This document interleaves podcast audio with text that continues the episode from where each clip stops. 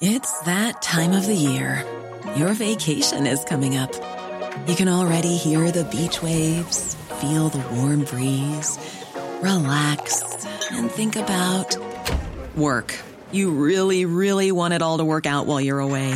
Monday.com gives you and the team that peace of mind. When all work is on one platform and everyone's in sync, things just flow wherever you are. Tap the banner to go to Monday.com.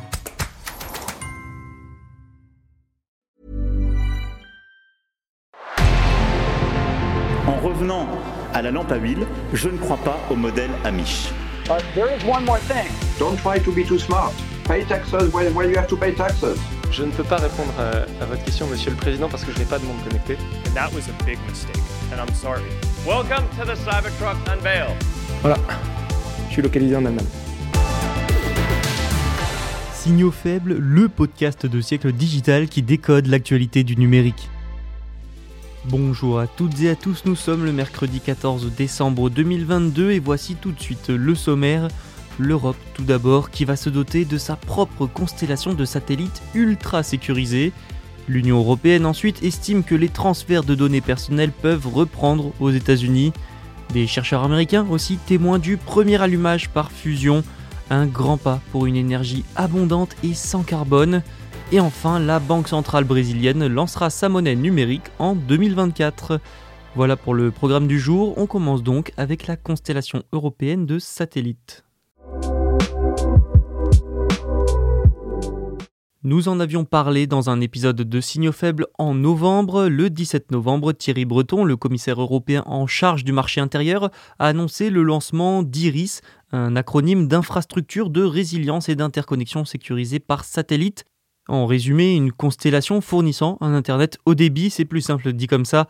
Le commissaire européen s'est félicité du délai record, selon lui, pour parvenir à un accord, un délai de 7 mois. Si ça peut vous sembler long, c'est à comparer quand même aux 3 ans de négociations entre les différents pays de l'Union européenne pour parvenir à un accord sur le lancement de Galileo, le concurrent du GPS américain. De ce point de vue-là, alors oui, c'est sûr, c'est rapide. Et si c'est allé si vite, eh bien c'est pour plusieurs raisons. Parce qu'on peut dire qu'il y a urgence. Il y a déjà la domination de Starlink d'Elon Musk. Il y a aussi le projet Kuiper, semblable à Starlink, mais de Jeff Bezos cette fois. Ça pose tout ça un double problème. Les Européens risquent de devenir peu à peu dépendants de solutions Internet non européennes, mais aussi privées. Il fallait donc une solution européenne pour une question également de souveraineté. Ce mot d'ailleurs revient souvent depuis la crise du Covid dans tout un tas de domaines. Internet et l'espace ne font pas exception. Philippe Baptiste, le PDG du Centre national d'études spatiales, a affirmé que, je le cite, Je ne vois pas comment l'Europe pourrait s'appuyer sur Elon Musk. Il faut défendre nos intérêts, c'est une question de souveraineté.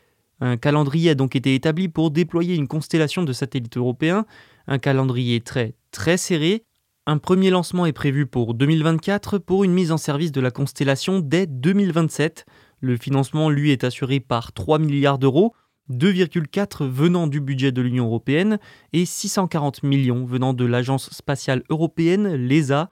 Le volet pour les particuliers et les entreprises sera lui financé plus tard par des industriels avec la mise en place d'un partenariat public-privé et pour un montant de 6 milliards d'euros. Le cahier des charges devrait être publié au deuxième trimestre 2023 afin que les consortiums présentent leurs offres en 2024 si vous voulez présenter une offre, toutefois, attention, deux contraintes existent. Faire partie de l'Union européenne, les Britanniques sont donc exclus, et faire réaliser 30% du projet par des startups pour bénéficier de technologies de rupture. L'ESA compte aussi lancer un nouveau projet pour améliorer la précision de Galileo. Encore une fois, cela va dans le sens de plus de souveraineté.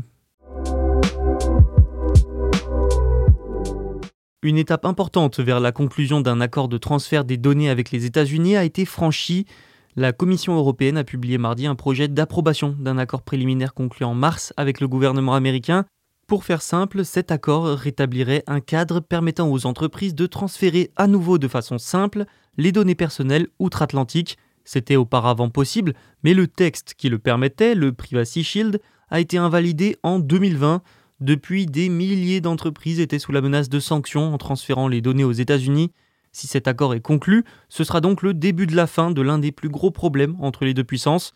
Le transfert des données personnelles peut notamment servir à la gestion des payes, à mesurer le trafic d'un site internet par exemple, ou encore à vendre de la publicité en ligne.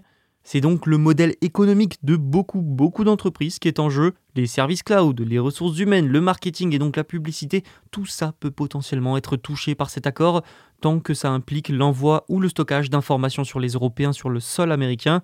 Une première étape avait été franchie en octobre quand le président américain Joe Biden a signé un décret donnant notamment aux Européens certains droits en plus pour contester la surveillance du gouvernement américain sur leurs données transférées.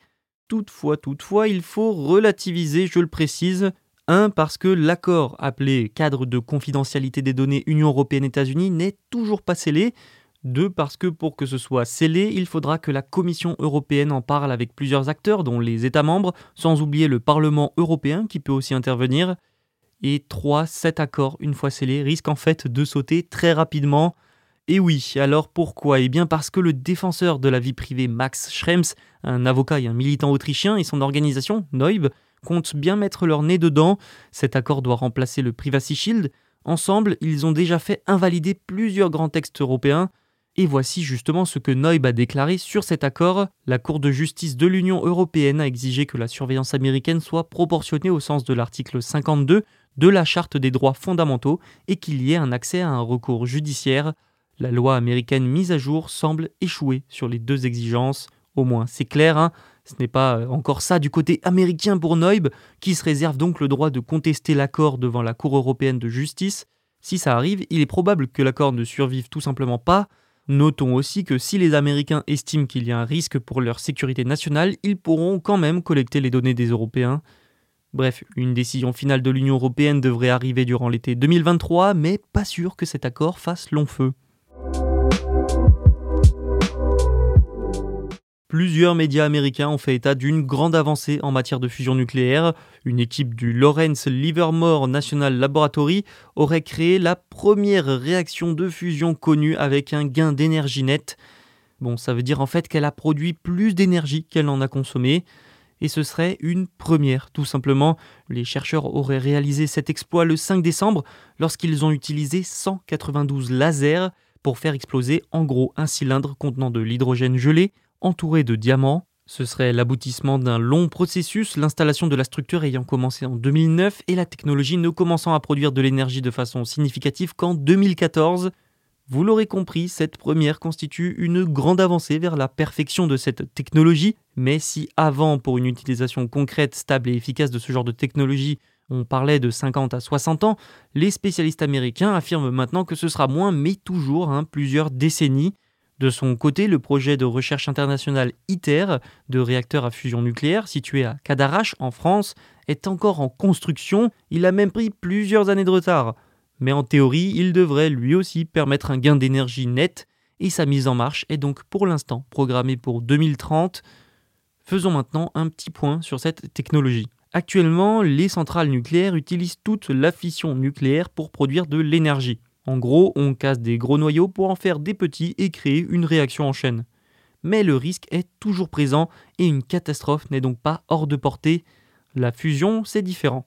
C'est assembler des petits noyaux pour en faire un plus gros. Là, aux États-Unis, on parle donc bien de fusion nucléaire. Des chercheurs du monde entier se penchent sur cette technologie. Selon eux, elle permettrait de fournir une énergie propre et abondante, réglant ainsi quasiment tous les problèmes liés à l'énergie, notamment les énergies fossiles, le truc aussi, c'est que la fusion présente de nombreux avantages par rapport à la fission. Elle ne comporte aucun risque d'accident nucléaire et produit moins de déchets radioactifs. Malgré cette avancée américaine, il faudra, je vous l'ai dit, attendre des décennies avant une utilisation civile stable.